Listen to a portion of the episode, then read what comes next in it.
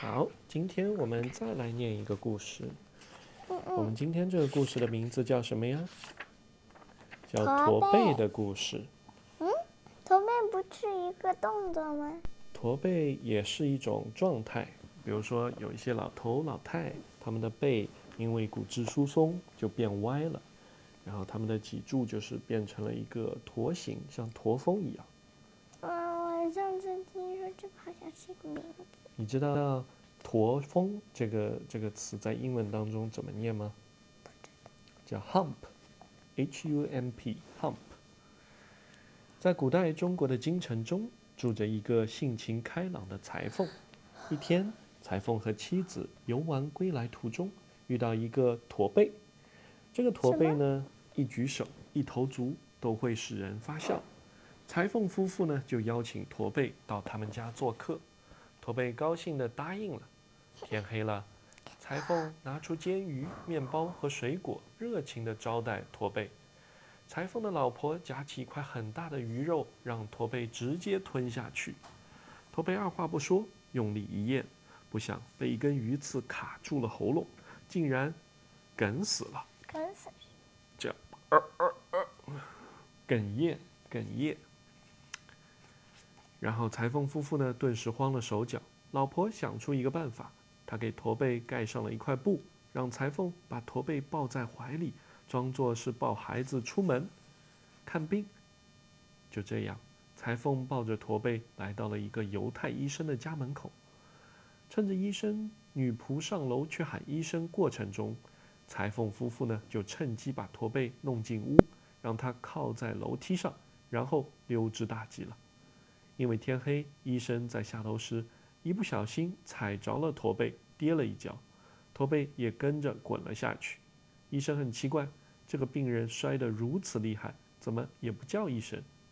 医生连忙爬起来，摸了摸驼背的动脉，发现他已经咽气了。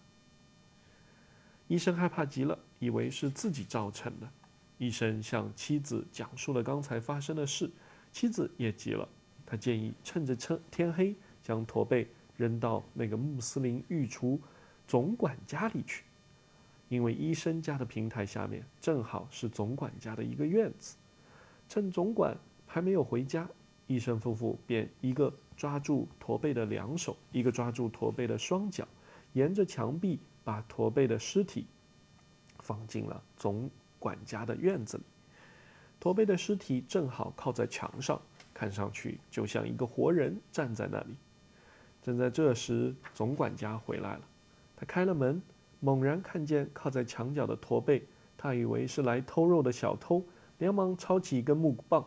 朝驼背身上一顿猛打，驼背的身体渐渐倒在了地上。总管见驼背不动了，这才惊慌起来。他点亮蜡烛一看，发现这个人已经死了。他吓得手足无措，慌忙中连忙背起驼背的尸体，来到街头转弯的地方，把他放在一家店铺门口，然后拔腿就跑。正在这时，有个喝得醉醺醺的基督教商人东倒西歪地走到了驼背的尸体前，一屁股坐了下去。商人抬头一看，身边有个人影，还以为是有人要偷他的盘缠。他一咕噜爬起来，把驼背打倒，还一边高喊着“捉贼”，一边扑在驼背的身上，紧紧地卡住驼背的脖子不放。巡夜的人赶来时，见商人还骑在驼背身上。乱捶乱打，便问他打人的原因。他要抢我的盘缠。商人说：“巡夜的人一看，驼背早已断气了，于是把商人绑了起来，准备带到总督衙门去治罪。最终，总督判处商人死刑。就在这个刑官正要行刑的时候，那个御厨总管忽然赶来了，他主动交代他砸驼背的原因和经过。”总督决定改判时，犹太医生大喊着说：“人是他杀的。”他坦白将驼背的尸体放到了总管家院子里的经过。总督再次改判时，裁缝却说：“人是他杀的。”他讲出了讲述了驼背被鱼刺卡死后，他把驼背扔到了犹太医生家的前后经过。总督只得再次改改判。掌刑官疑惑极了。说来也巧，正当总督在衙门审案的时候，皇帝却在四处打听驼背的下落。原来这个驼背是供皇帝逗乐、逗笑取乐的一个侏儒。有一天，他喝醉酒后溜出王宫，不料丢了性命。皇帝的代，啊，这个侍从啊，就打听到了总督正在审理这桩案子，告诉了皇帝。皇帝命人把所有犯人都带过来，人们都过来围观。一个理发匠看到躺在地上的驼背，他拿出一个小瓶，用里面的。油脂抹在驼背脖子上，接着用一只铁夹子伸进了驼背的喉管，夹出了一块裹着血丝、带着骨片的鱼肉。驼背忽然打了一个喷嚏，立刻爬了起来，精神十足。皇帝和所有的人都惊呆了。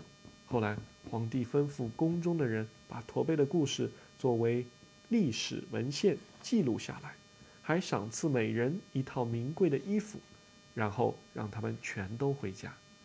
从那以后，裁缝就在宫中做起了裁缝活。驼背呢，每天给皇帝带来欢乐；理发匠则成为皇帝的随身陪侍，还负责给皇帝理发。他们各自得到了一份舒适、舒服的差事，舒适愉快的生活着。那这个故事告诉我们什么呀？他说：“只有勇敢的承认错误、承担责任，才能让人们避免更大的错误。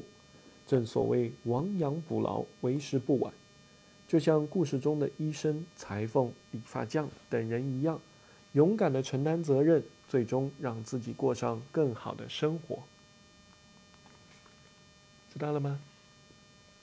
有的时候犯错不可怕，可怕的是不去主动承认。”那我们要做的就是直面问题，承担责任。